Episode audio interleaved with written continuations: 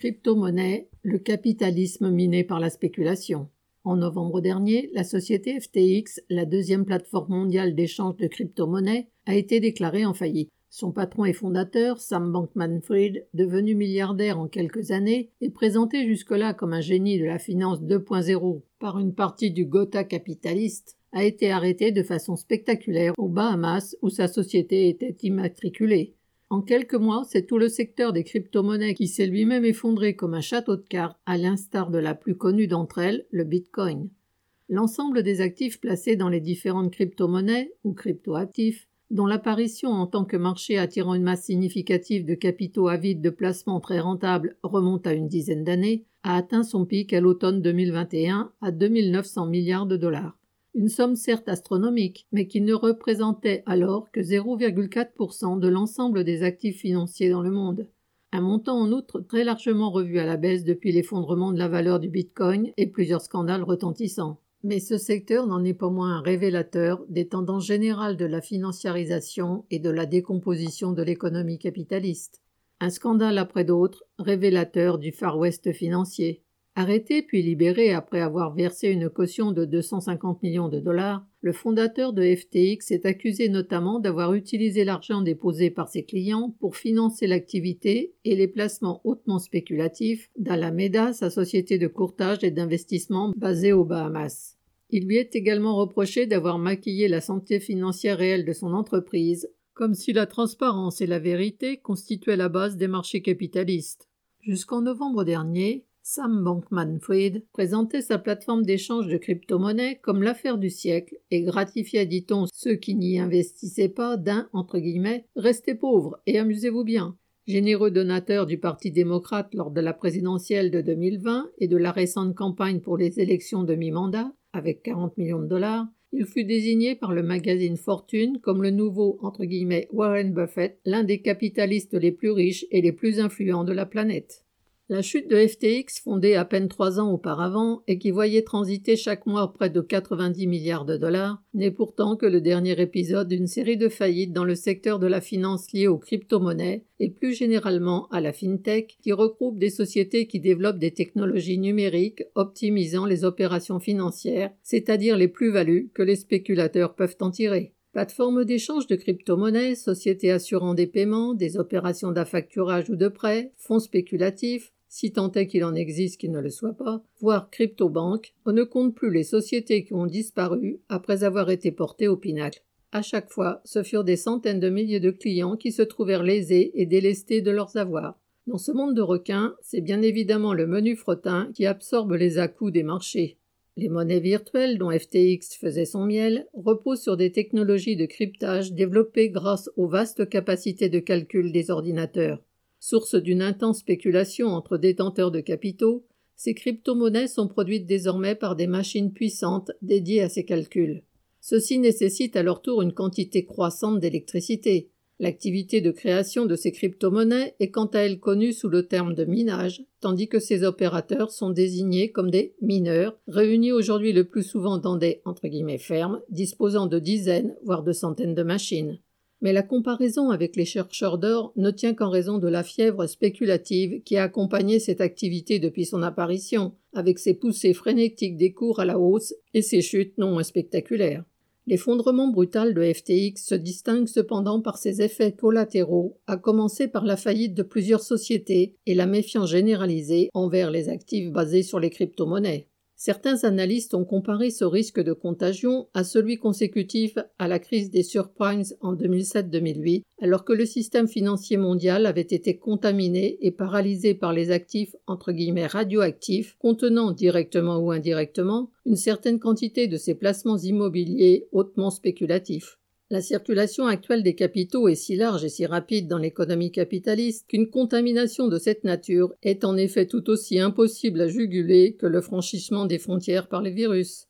Alameda Research, la firme des activités de trading de FTX, avait ainsi investi, par l'entremise de montages complexes, dans près de 500 entreprises appartenant aux diverses branches du secteur des cryptos. De minage, le monde virtuel du métavers, les NFT, ces codes uniques certifiant à son détenteur la propriété d'un bien le plus souvent numérique, objets de collection, items d'un jeu vidéo, œuvres d'art, etc., eux-mêmes objets d'une spéculation délirante, ou encore le Web 3, la possible future technologie Internet. Mais d'autres secteurs supposés très porteurs avaient été ciblés par FTX des start-up spécialisées dans les drones ou l'intelligence artificielle, des entreprises liées aux biotechnologies, des banques en ligne ou encore des sociétés de jeux vidéo dont l'essor attire inévitablement les spéculateurs. Des actions de deux sociétés, d'Elon Musk, SpaceX et même une spécialisée dans la construction de tunnels, The Boring Company, complétaient son portefeuille. Dans l'autre sens, de nombreuses sociétés avaient investi dans FTX.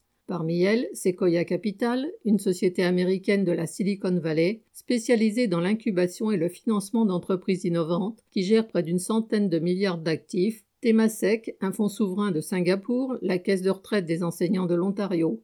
Les plus grandes banques y avaient également placé des avoirs, dont Goldman Sachs, JP Morgan Chase et Wells Fargo du côté américain, ainsi que la Deutsche Bank HSBC, de même que les banques françaises BNP Paribas, le Crédit Agricole et la Société Générale.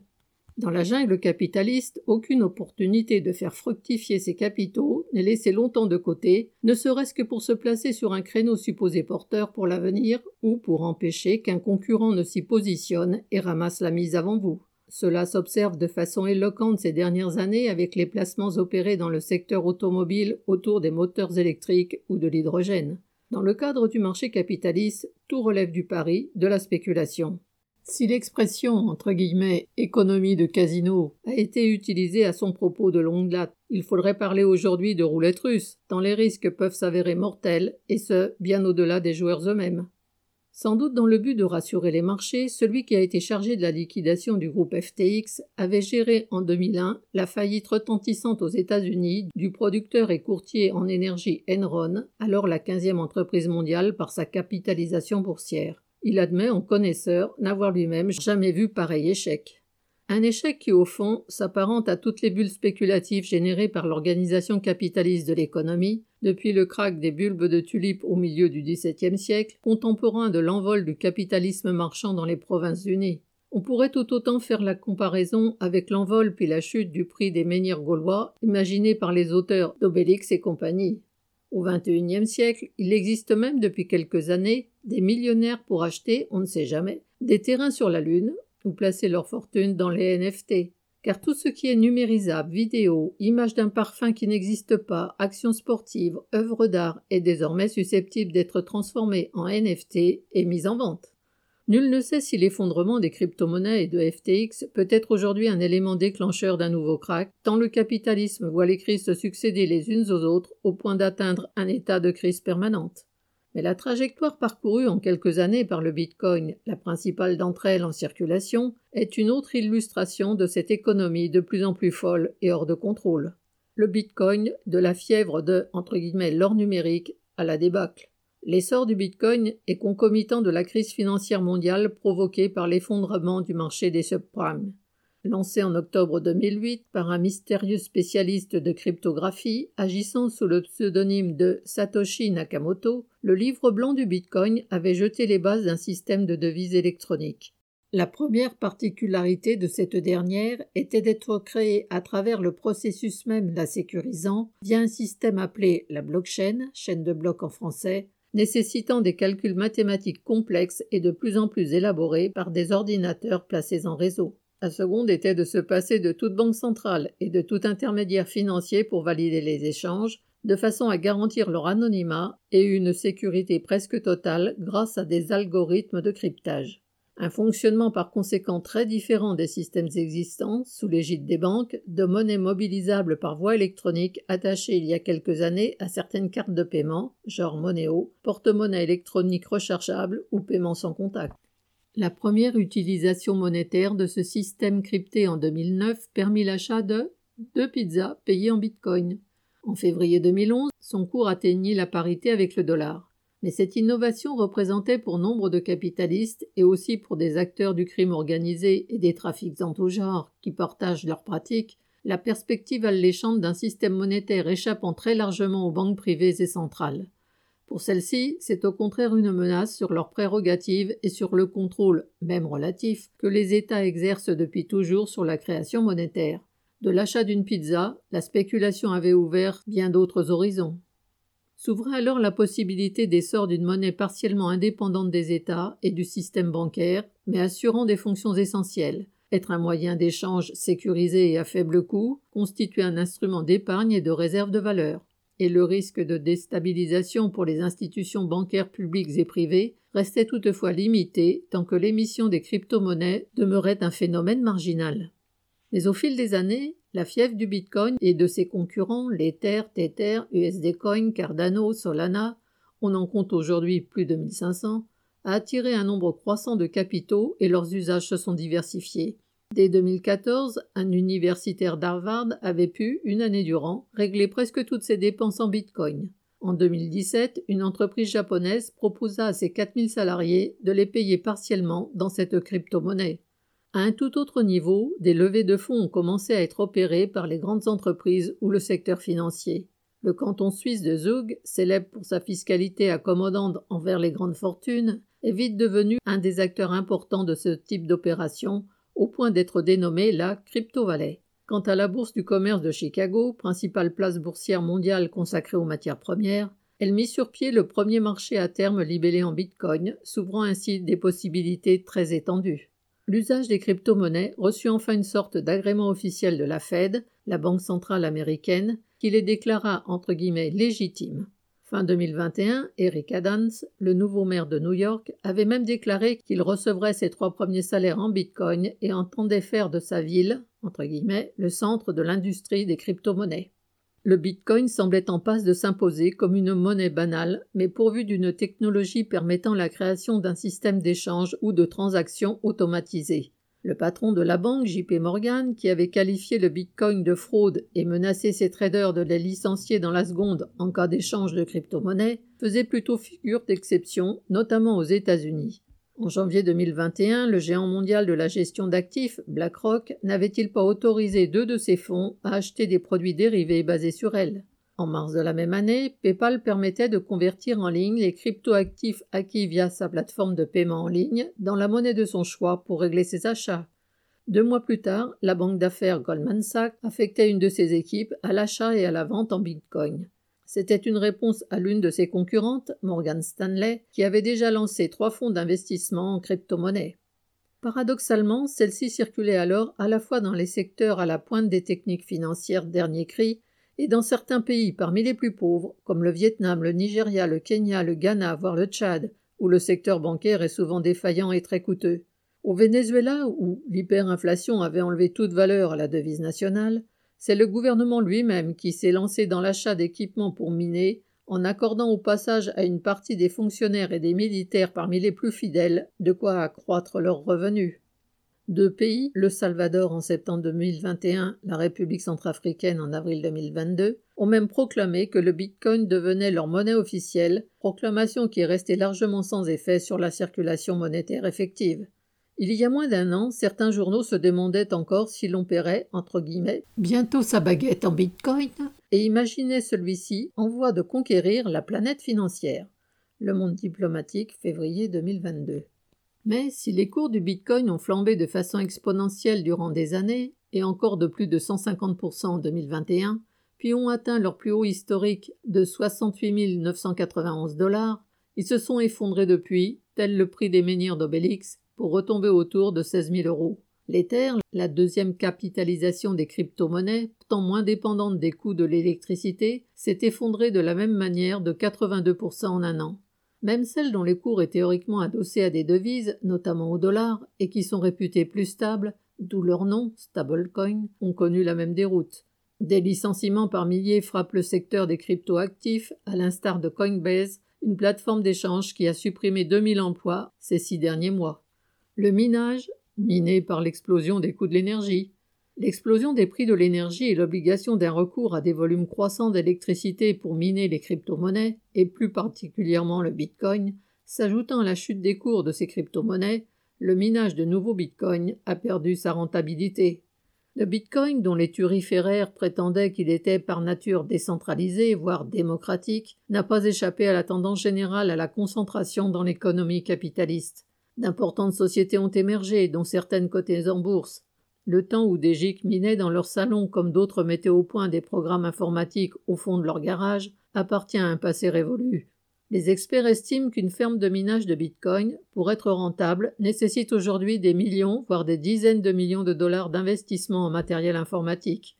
En novembre 2021, au maximum de sa cotation, 42% des richesses en Bitcoin étaient dans les mains de 0,01% des propriétaires de comptes. Le secteur a suivi la même trajectoire que celui d'Internet, présenté à sa naissance comme le vecteur d'une démocratisation sans limite et qui est très vite passé sous la coupe de grands groupes financiers, les GAFAM, Google, Apple, Facebook, Amazon, Microsoft, dont l'avidité et la puissance ne sont plus à démontrer. Pour faire tourner ces énormes fermes, leurs propriétaires recherchent des pays où ils pourraient disposer d'une puissance électrique la moins chère possible. On estime en effet qu'au moins 75% des revenus des mineurs servent à régler leurs factures d'énergie. Dans plusieurs pays, dont plusieurs anciennes républiques soviétiques d'Asie centrale, en Malaisie, mais aussi en Iran, les activités de minage ont ainsi provoqué de multiples pannes sur les réseaux ces dernières années. La plus récente a frappé en janvier 2022 l'Azerbaïdjan, où le chauffage urbain, les pompes à eau, les feux de circulation ont cessé de fonctionner et des aéroports ont dû fermer. Ce pays, où les multinationales des hydrocarbures ont massivement investi à l'ombre de la dictature, était devenu en quelques années le deuxième au monde pour le minage du Bitcoin. Mais son réseau n'était pas capable de supporter une telle surchauffe. En coupant l'accès à Internet en janvier 2022, le président Tokayev avait en outre entraîné l'arrêt momentané de ses fermes et la chute du cours du Bitcoin de près de 12% en une seule journée. Depuis la volte-face du pouvoir azerbaïdjanais, qui entend, après d'autres pays, contrôler cette activité en imposant des taxes, puis l'éclatement de la guerre en Ukraine, les États-Unis apparaissent comme le principal refuge des grosses entreprises de minage. De la fièvre à la gangrène? En quelques années, les crypto-monnaies sont ainsi passées de l'espoir d'un nouvel Eldorado au crack. En 2014, Ben Bernanke, le patron de la Réserve fédérale américaine, expliquait qu'elle pouvait, entre guillemets, être porteuse de promesses à long terme si les innovations favorisent un système de paiement plus rapide, plus sûr et plus efficace. Lors d'une audition au Sénat en juillet 2021, un de ses successeurs, Jérôme Powell, fit le constat qu'elles avaient, entre guillemets, complètement échoué à devenir un système de paiement. Le 30 novembre dernier, la BCE, par l'intermédiaire de deux de ses conseillers, est allée plus loin encore, évoquant à propos du Bitcoin un crypto-actif à caractère presque exclusivement spéculatif devant à court terme, entre guillemets, prendre le chemin de l'insignifiance. Nul ne peut prédire en réalité le devenir des crypto-monnaies dont la technologie présente nombre d'intérêts aux yeux des capitalistes. De plus en plus d'États, dont la Chine l'année passée, en ont partiellement ou totalement interdit l'utilisation comme la commercialisation dans la période récente. Mais les États eux-mêmes ont mis à l'étude les projets de crypto-monnaies. Et, dans le sillage des crypto-actifs, la finance dite décentralisée, ou défi, un système alternatif qui permet d'accéder sans délai à des services financiers sans avoir à en passer par les banques et avec des coûts largement réduits, a elle-même pris son essor. On peut aussi désormais spéculer à l'intérieur du métavers, ce monde virtuel qui attire de plus en plus de capitaux. Mais, faute d'investir dans sa propre économie et dans son avenir, une partie de la bourgeoisie en est réduite à s'inventer un monde sans crise et sans lutte des classes. Pour l'anecdote, un des auditeurs qui avait validé les comptes douteux de FTX se targuait d'être le premier cabinet à avoir son siège dans le métavers. Ce qui pose problème aujourd'hui à la bourgeoisie est le facteur d'instabilité extrême du secteur des cryptoactifs qui menace le système financier et la façon dont il s'est développé en s'affranchissant en partie du pouvoir que les banques ont imposé sur l'économie. Dans une économie où l'instabilité est déjà généralisée, toute secousse peut s'avérer mortelle, d'autant que d'autres bulles spéculatives se forment déjà dans le secteur des jeux, des NFT, du métavers, comme si, privés de leur drogue, les spéculateurs se tournaient vers une autre. Et si les États demeurent totalement incapables de réguler leur économie et ses contradictions, ils tentent de leur fixer certaines limites en tant que garant de l'intérêt général de leur bourgeoisie respective. Dans ce cadre, le pouvoir d'émission de la monnaie et du crédit a depuis toujours constitué l'une de leurs armes économiques majeures, en même temps qu'un instrument de propagande politique.